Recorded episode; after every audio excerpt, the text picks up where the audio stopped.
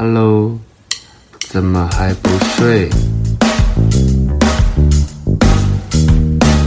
你是不是在等微眠催眠秀？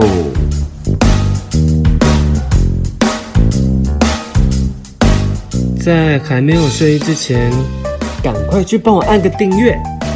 紧接着，我们就要开始今天的节目。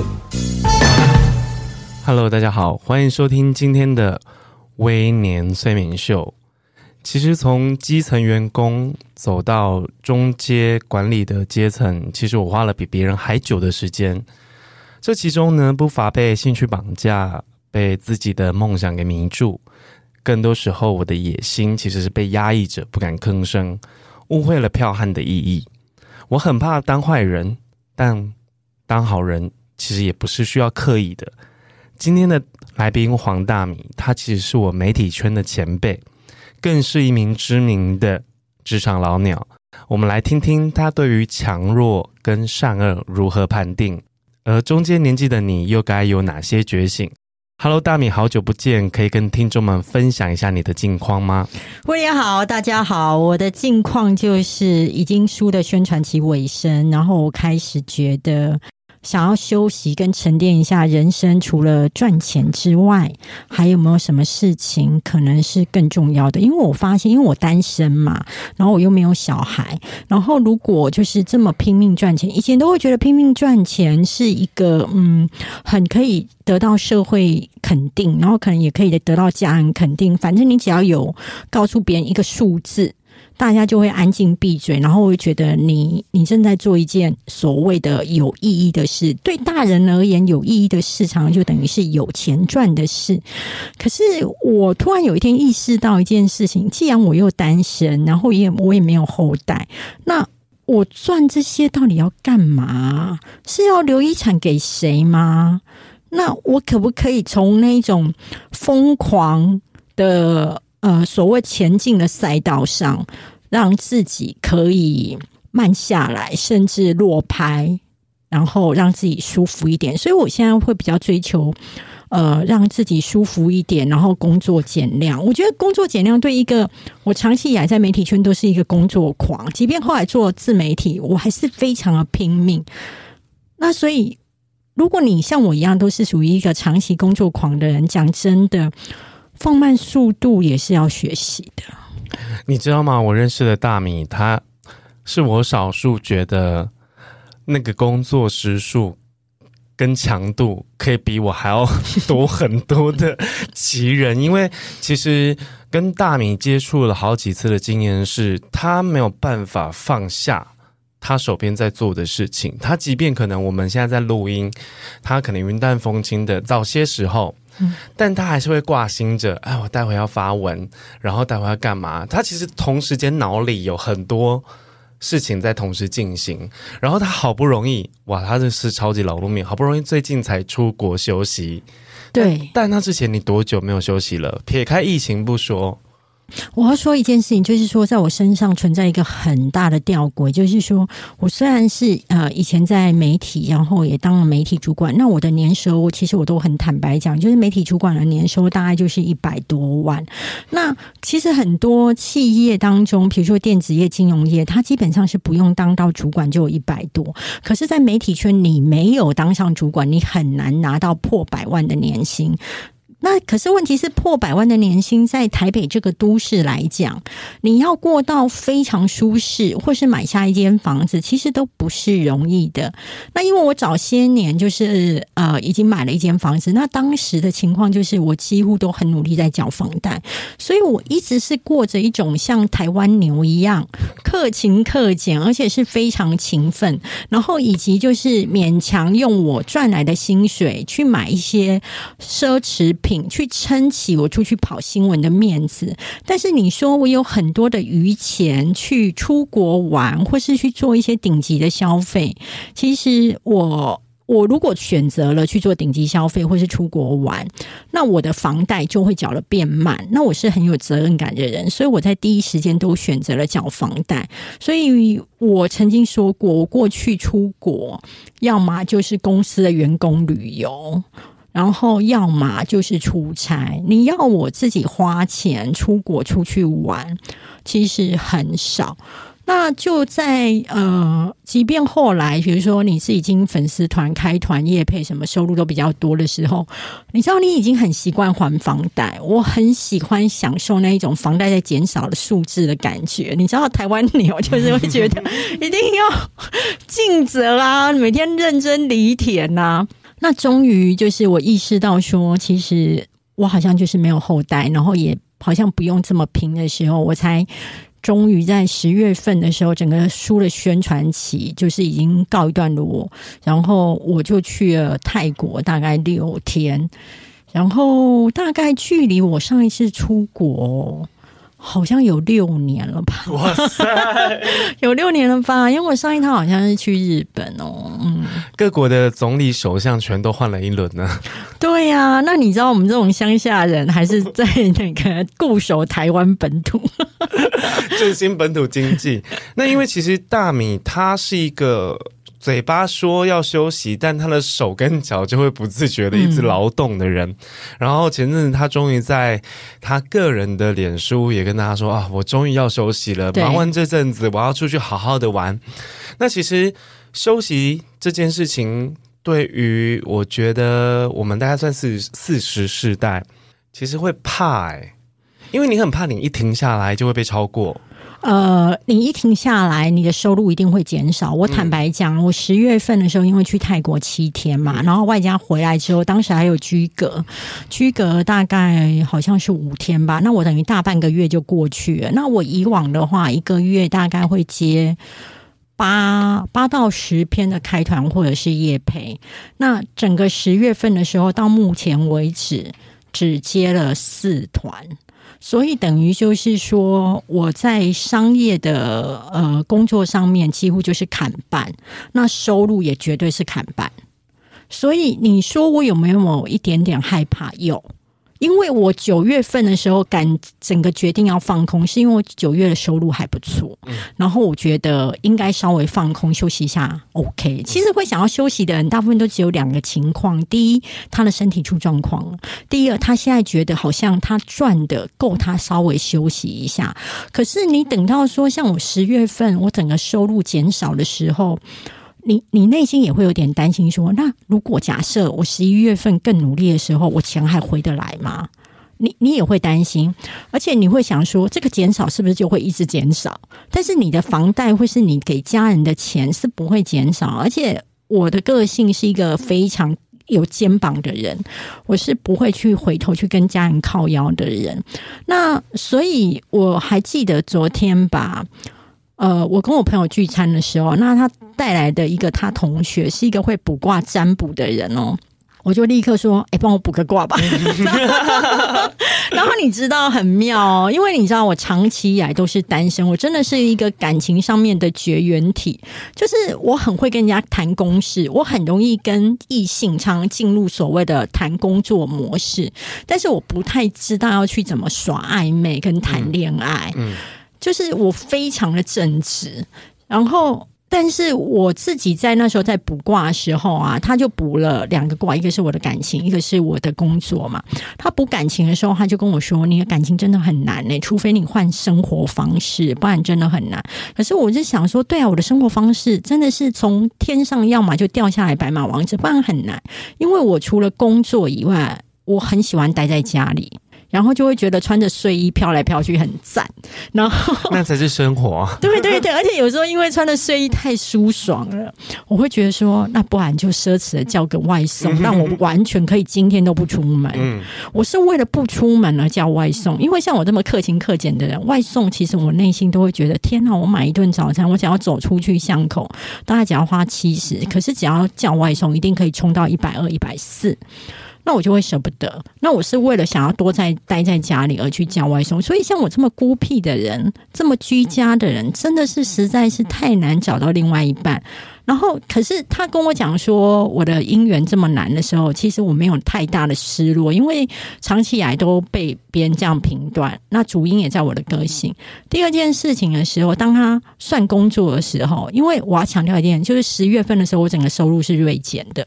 所以我真的不太确定这个锐减的情况是不是会持续。那当他算我的工作运的时候，他跟我讲说：“哦，你工作运很好啊，你再来哦，好几年其实你都不用担心。”哦，我真的松一口气耶，你知道吗？我真的觉得啊，感情就这样了，反正一直没有人也习惯了。但是工作运不能垮，就是老娘的钱不能少，然后我就会觉得好，他还是。呃，赚钱还是我一个很重要的呃支撑，我现在可以放松的原因。但是我可能就会开始挑工作，可能需要耗很大的心力，不论是体力或者是精神压力，或者是长期以来我可能比较不擅长的工作，我都会先割舍掉了。因为其实我感触比较深的是，我们大概三十几岁、快四十岁的时候，如果您听众你是中阶主管。那其实你面对后浪跟前浪，其实我们卡在中间，其实非常的尴尬。那我有遇过一种人，就是他升上主管之后，他极尽所能的耍派头，然后用他的一些特权，你会觉得哇，他过得很爽。可是你知道，我们这种人，我们就是那种不敢休假的人。对啊，对。然后我们即便是有足够的年假，然后有足够的权利，让自己的工作可以轻松一点。但我们又很怕，如果怠慢了谁，或者是没有做好哪一件事情，我们不在公司的这几天会不会风云变色？我们有太多太多的担心，导致于我们没有办法松懈下来。可是如果说大米，你现在这样子走过去，再回头看当时的那个不敢休假的自己，我记得你也是年假积到很多，而且就是奴性重，然后又自以为自己是个扛把子。这个弊案新闻没有我来跑，或是说这个就是大案子没有我。来调度记者，他整个就是会处理不好。我以前确实是这样的人，没有错。那你说我现在吗？你还是说你觉得我回头去看我当时的自己？你怎么放心啊？我觉得放心很重要，对别人放心，也对自己的呃职责吗？还有能力放心。因为不敢走，是因为怕整个体制因为你而缓慢下来。然后今天我们不敢松懈，不敢。不努力是因为怕被取代，可是这样子的心态其实让我们两个，我至少在我们两个身上看到，我们没有过得比较顺遂。我自己要说一件事情，我以前可能会觉得这是我的责任感，然后会觉得我要做到最好，然后对得起公司的薪水。可是像我现在又来到四十几岁，回头去审视的时候。其实我在尽责的时候，我认为有某种程度上面，我也在刷存在感。嗯，就是我在用我的卖力，还有我的努力。然后第一个告诉我的主管很重要，第二某种程度上，我也在宣示其他人没有我认真。嗯。对，然后我永远都记得在赖群框当中，第一个我真的很有责任感。我在赖群框当中，我真的是一个妙丽耶，你懂吗？哈利波特的妙丽，我永远是在第一个回答。然后我会对于那种不认真回答主管问题的人，我会觉得超不屑的，我会觉得他不尽责。我当时尽责的情况到，我觉得。这个也是大家要去思考，你有没有这样的错误？我用我的价值观去套在所有的职场人身上，我认为该努力、该奉献、该付出。然后当别人不在职场上这么努力、这么奉献、付出的时候，我就会觉得这个人不好，他是呃懒惰、薪水小偷。对对对对，我不屑你这种薪水小偷。对，可是。我现在会觉得一件事情，有些孩子或是有些职场人，他。不见得是所谓的薪小薪水小偷，他知道怎么样持盈保泰，他知道心力要放在重点，他在该表现的时候他会全力冲，但是平常就散散的。我认为他是一个比较经历过一些人生事情，或是一个比较聪明的人，他知道就是适度的休息反而可以让他走更久，或者是他觉得反正公司加不了我的薪水，我表现的差不多差不多就好。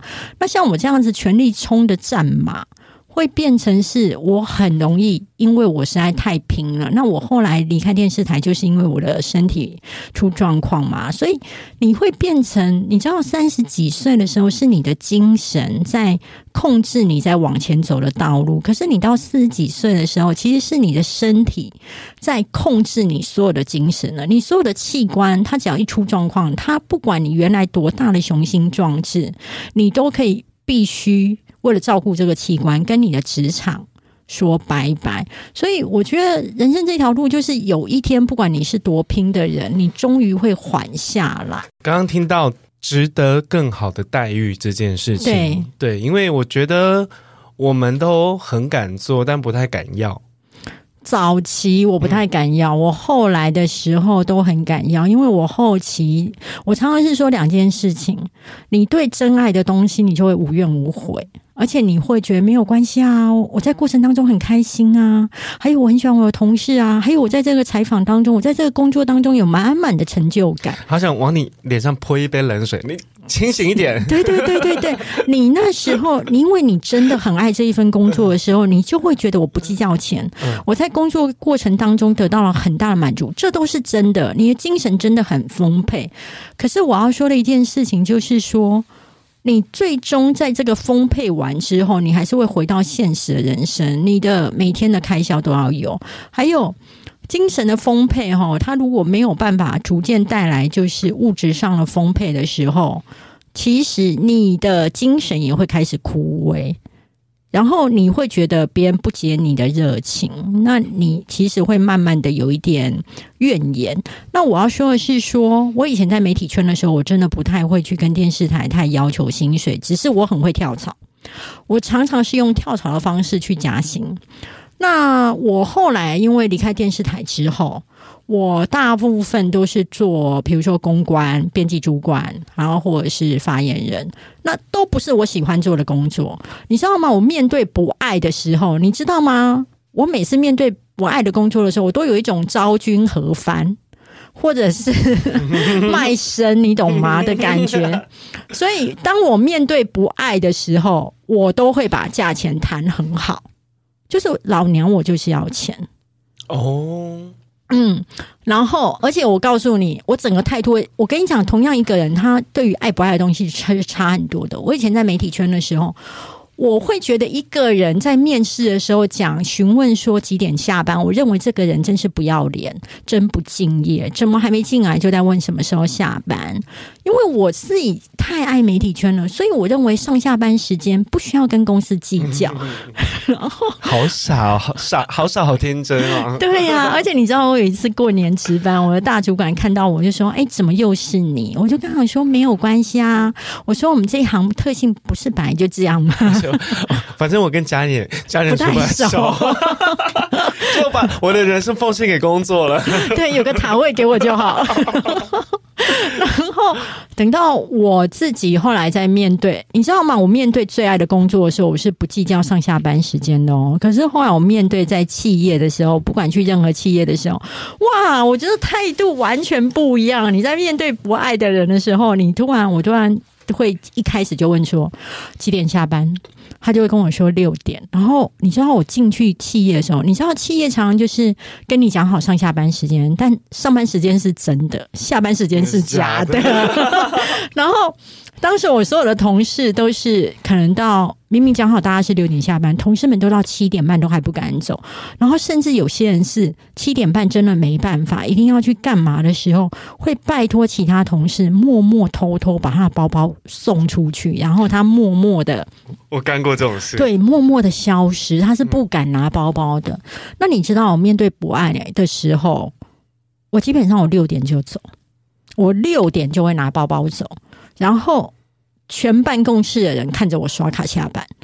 哇，好气啊！I don't care，老娘今天来这边就是为了养身体。你我还待到七点半，我又不爱你，我还要陪坐台陪这么久吗？你知道我曾经窝囊到，我不因为偷拿包包出去这一招，还是要会惊动一个人。谁？没有，因为你要。请别人帮你偷拿包包出去，因为你拿着包包，大家都知道你要下班了，啊、或你要走了。哦，对。那请大米，因为我们有一阵子是同事说：“哎，威廉，你帮我把包包拿到那个电梯门口了，那个花盆下面。”然后就这样，就帮他提着一个提袋，就还要用其他的纸袋包起来。对，然后有而且要假装是要去寄快递或什么的，哎，完全命中。后来呢，因为有一次我真的是太想走了，因为可是我们全公司的人就是没有一个是可以托付的，因为大家都觉得说你不可以先走，因为他们都留下来，我就受不了了。我跟快递，我就把自己的包包包装成一个快递。然后小太阳说：“我把它包装成一个礼盒，然后就包说那个打电话说，哎，那个快递阿成，那个待会来我的那个座位收件，有一个帮我快递。然后结果那个阿成也很机灵，他说这是你家地址，哎，送回去就对了。”我随后就到了，所以你叫快递来办公室收你的，然后把我送到我家门口，我就说你就把它丢在门口就好了。哎、欸，我觉得这真的很赞呢。然后就用一个假装好像很轻松，要出去上厕所还是茶水，对，买个咖啡之类的。我尿遁，我跑了、欸，因为太那个。太久，因为我们截稿，然后因为我其实我的稿稿量，其实我觉得我在公司没有办办法很专心的写，因为会有人一直找你要改东西，要讨论，你知道那种被打断的感觉。被打断之后思绪回不来啊。对，可是我们老板就压着每一个人都不准走，因为你们没有交完，他也不能走，所以我就很害，就很很很跟他沟通说，你给我。让我回家写，我很关键。他说不行，你在这边写哦，不行。有时候写稿哦，你没有在一个舒适的环境，或是一个孤僻，或是奇怪的环境当中，你就是写不出来，就有点像上厕所大便，他就是会认马桶，你知道吗？对啊，然后就我我我我我那个时候就很焦躁。可是我觉得我们这种奴性很重的人，当基层都当得很快乐。可是每当我们做了管理阶层的时候，有一些心态。好像需要割舍跟取舍。好，那我们休息一下，下一段节目我们来谈谈如何争取管理职，然后管理职又需要哪一些特质。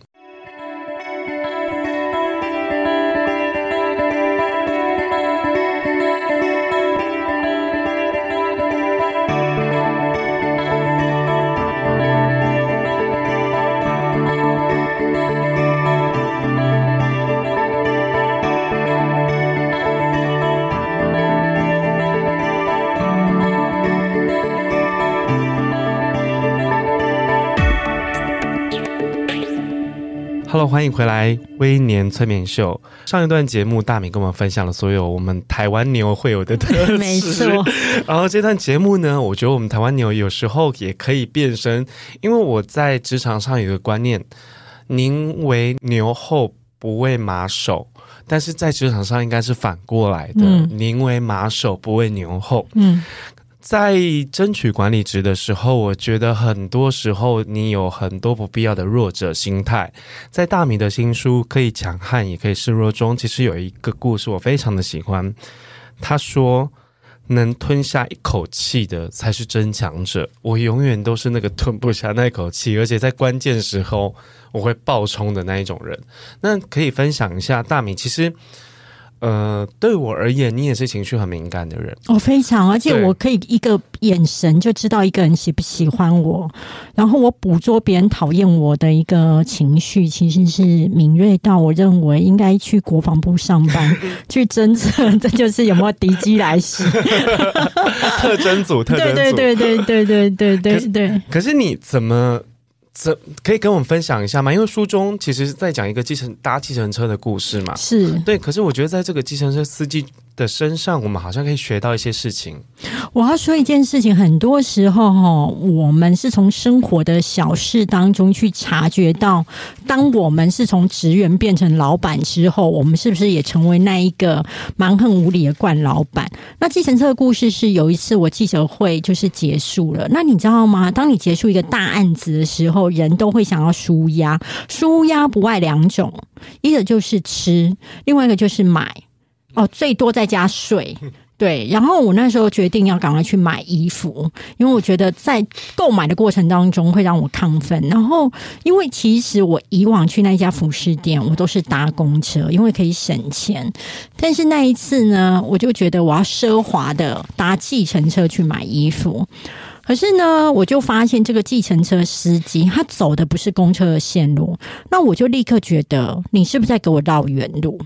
我就会说，哎，那你为什么不走那个什么什么路？他就会说那个比较远。我说没有，那个比较近。他我就说公车都这样走，然后他就跟我说，可是公车那样是为了接比较多客人。我跟我跟你说。当你心中认为对方在说谎的时候，他怎么解释？其实你是不想听，而且你是不相信的。那我就说没有，你应该要过这个桥，应该要再转那边什么的。就是我是一个外行，但是因为我是付钱在计程车上面的时候，我是付钱的老板，所以他只好配合着我转过来又转过去，冲这个桥又冲那个桥。结果我告诉你，我也搞不清楚哪一个桥了。因为本身也是小路痴一个，对。然后，可是你知道吗？我有点像是呃上了灯塔的老鼠，我面子有点卡在那。然后我我我看着他被我带着转来转去，然后我内心又想的是说：完了，他是不是发现我也搞不太清楚路了？然后我就逞强，就跟他说：好，那我们就先到这边了，我下车了。然后我等到我把钱给他之后，我突然发现，第一个就是他刚讲的那条路其实是对的，以他的专业来讲是对的。可是我当时我没有要听，所以我从计程车司机这一次的一个过程当中，我突然了解到一件事情：付钱的人他真的会有一种心态，就是我已经付钱了，你就按照我要走的路走。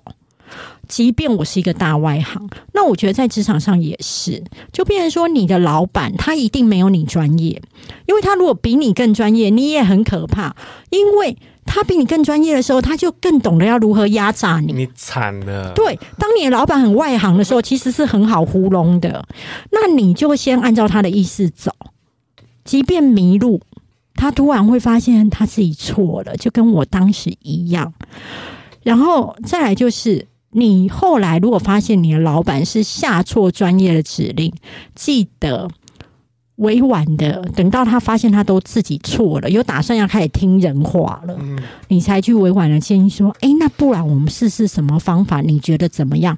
后面那一句“你觉得怎么样”是很重要的哦，因为那是一个情谊的态度，让等于还是维持了他的面子，是他做出后来这么最正确的决定。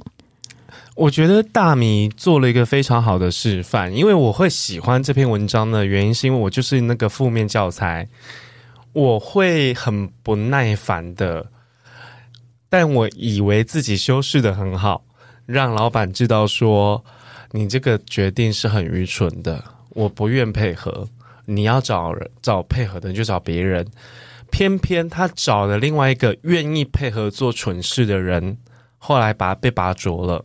然后我就很愤恨不平，因为两个笨蛋对我而言啦，我就很直接的说，我觉得两个笨蛋，两个笨蛋一搭一唱，然后只不过是一个握有权力，一个有空有时间，然后没想到他们，我不能跟老板斗嘛，可是另外一个同事，我觉得他没有那个能力可以做到那个位置，可是他就配合老板一直做我觉得很笨的事情，可是事后想想，其实就像大明说的。老板要是比你优秀，比你专业，嗯，那你就死定了。哦，也很可怕。对，那幸好，可是我觉得那时候其实我看不透，我我那时候就觉得我在公司内我的专业度跟执行力是最高的，我自认啦，可能当时有点自负，但确实是有很多专业需要出手的时候，都是我在替大家收尾。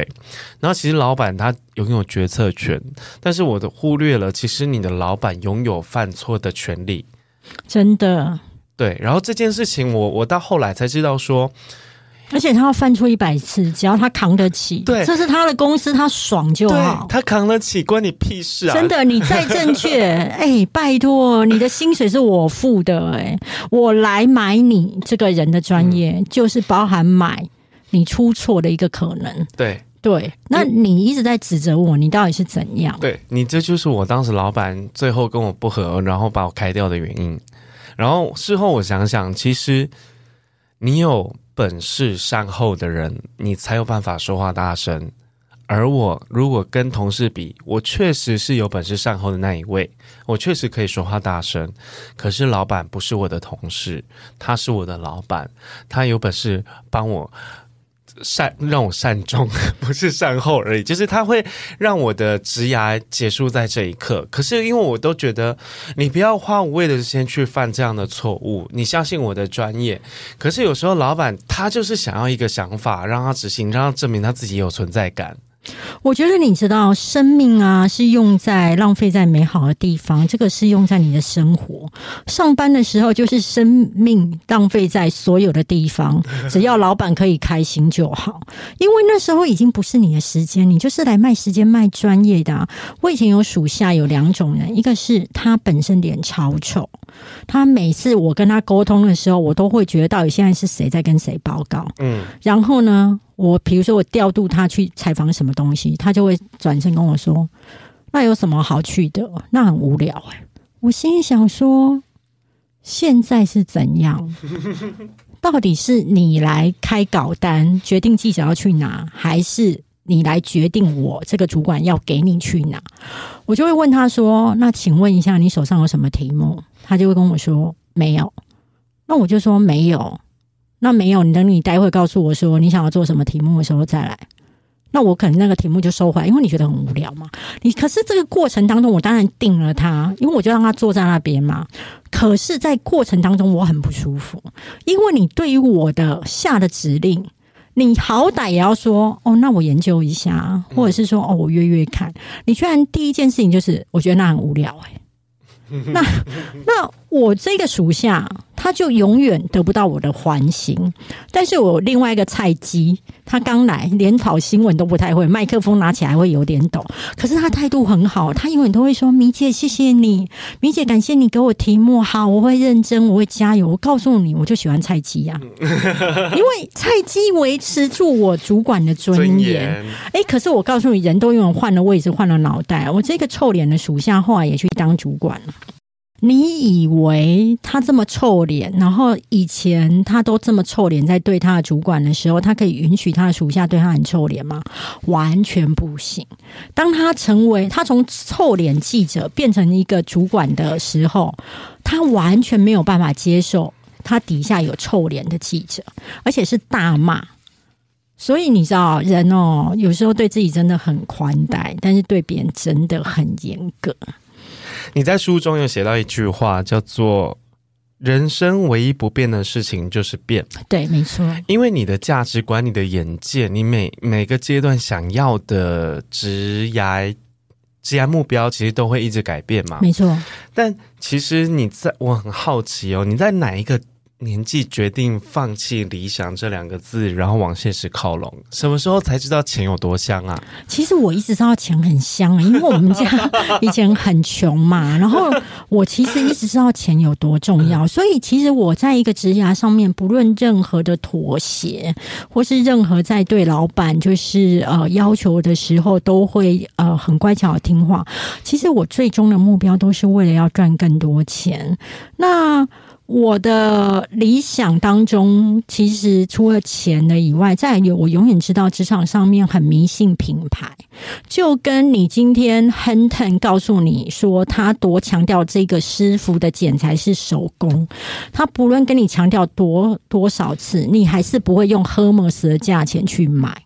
可是 Hermes 呢，他即便告诉你说我们这一款呢是啊、用机器做的，你也会觉得 Hermes 就是要买很贵。就是我愿意砸那个钱，所以我在职场上面奔跑的时候，除了钱对我而言是很重要的，我唯一的理想就是我身上要挂满更多就是大企业的品牌，然后让我很容易被大家在履历表当中脱颖而出，甚至谈到一个好价格。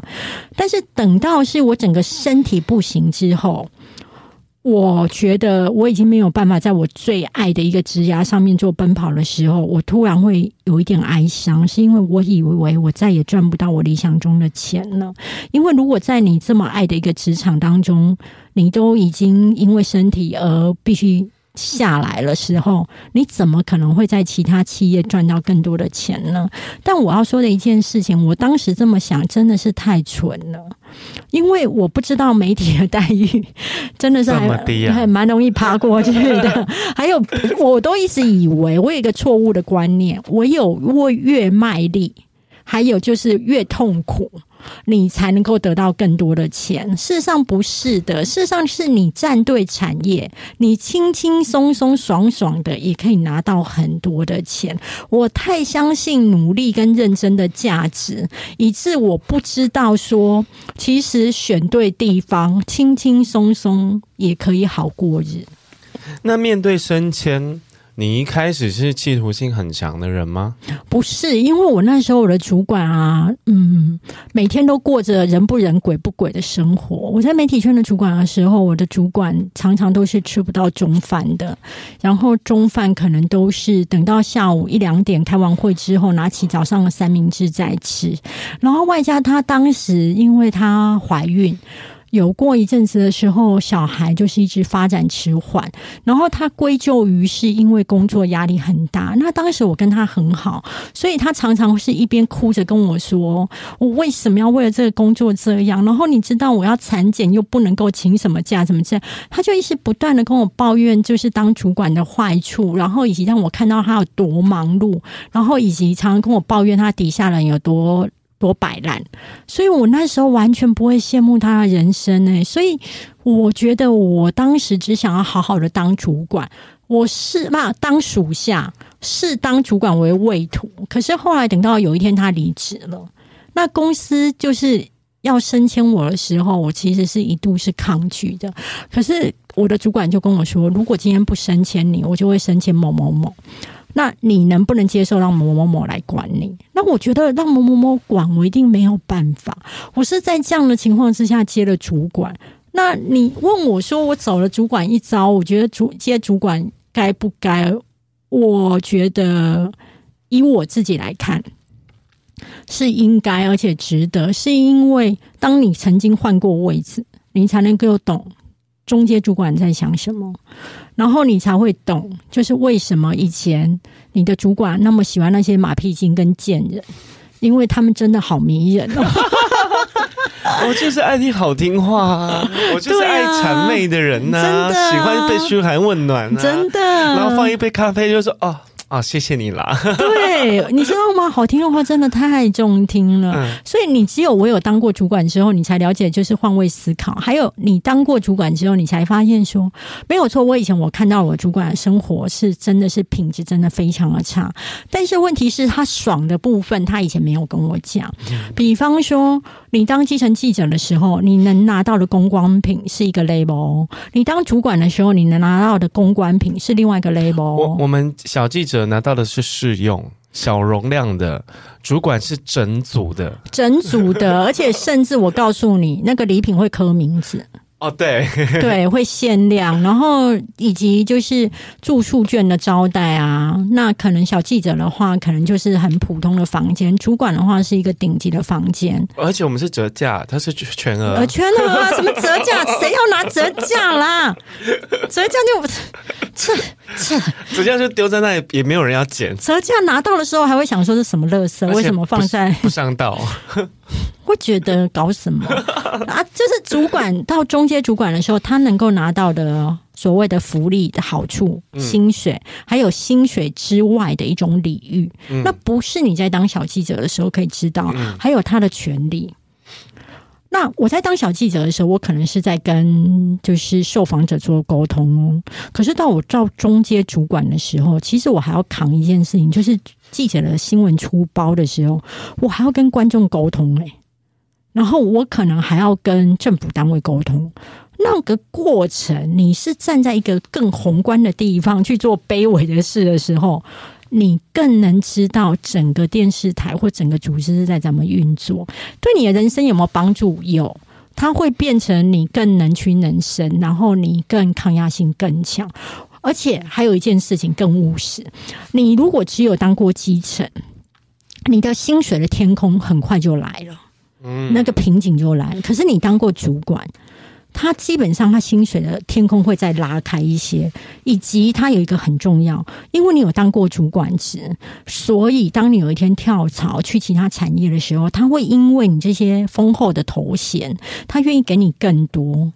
所以我记得，呃，有一次在早年，我那时候还犹豫在要不要跳槽的时候，有一家就是企业，然后那时候我的薪水是好像是三四万吧，在媒体圈，那还不算很丰厚的资历，只是一个记者的时候，我去应征某一家企业的公关，那他们那时候缺的是公关专员，他收到我履历表之后，跟我面谈完之后，就跟我说。如果用公关专员的职称对你而言可能是太委屈，那我们就是帮你调职务，可能你就是挂公关主任。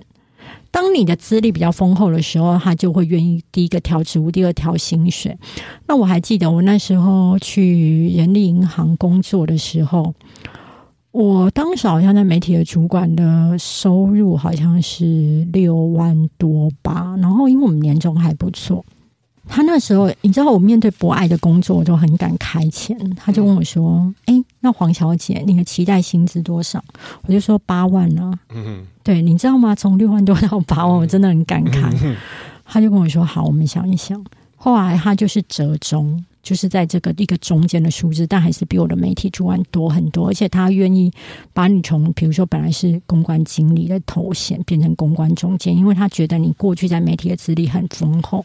所以我的意思是说，很多时候你的主管资啊资历，它其实也是一个名牌。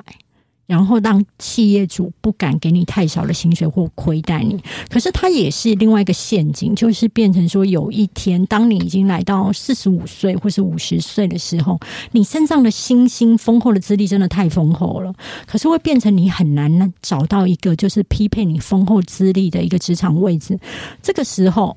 你的态度就可能你是要放软哦，你要跟对方讲说，其实因为我真的是喜欢你们企业当中有什么，或是这个职务有什么，那对我自己在某个帮助上面是很多的。那确实，我可能我觉得在我过去拿的薪资是比较好的。那如果在超出你们预算的时候，请你告诉我，那我们可以大家互相再聊一下。嗯，好会谈哦！不是我要，我跟你讲。我如果拿我在工作上面这种断舍离、能屈男生去谈恋爱啊，我跟你讲，我早就嫁给威廉王子。现在你才是在王妃戴皇冠的那一个。对对对对对对。可是我我我要说一件事情，我职场上当然也不是说一出茅庐就这么会谈判啊，然后身段这么软，然后很懂得这么，也都是不断的面试跟别人谈出来的。那可是我在感情上面过于纯真，过于天真，我是用那一种最传统的纯爱在面对我的感情，所以会变成反而。就是认真而不讨好，不够娴熟。嗯。关于感情呢，我们另开一集。我我有备而来，刚好要问大明这这个问题。那今天大明其实从主管职的角度教听众很多，包括谈判的技巧，包括你要怎么去争取自己的权益。那有没有一些大米最后的小提醒？如果他是新官上任的中阶主管，你有没有一些？事情想要叮嘱他，新官上任的主管最常犯的一件事情，就是要表现得很像，就是他自己很厉害，我来了。然后他会很想改革前朝的一些，就是他认为的陋习。可是我要提醒大家一件事情：陋习它之所以一直长期存在，它一定是有原因的。那你先不要那么给搞，你不要那么害怕说你上头的人觉得哦，你是不是不太。适合做这个主管，你不要那么急着要去证明，因为他会升迁你，或者是他会挖角你，他就是肯定你的能力了。那我比较建议是，你在前三个月，甚至前两个月。你都是做一个观察者，你先了解一下这些陋习为什么会存在这个组织，还有哪些东西这个陋习其实对你是有好处的。你不要把自己呢，嗯，逼到这么紧，也不要把属下逼到那么紧。当你把属下，你这个新官一开始就把属下逼到很紧的时候，我告诉你，属下下班就是去热炒店一起杜烂你干嘛？对，可是问题是，当你的属下开始杜烂你的时候，其实你的主管权威是很危险的。所以我会呃建议一个新手主管的话，就是你先放慢脚步，然后先去观察原来的组织文化是为什么，还有了解每一个属下的个性，以及了解每个属下他要要什么。那了解他要什么，不是说什么管理学上面的，就是说你这样子就是。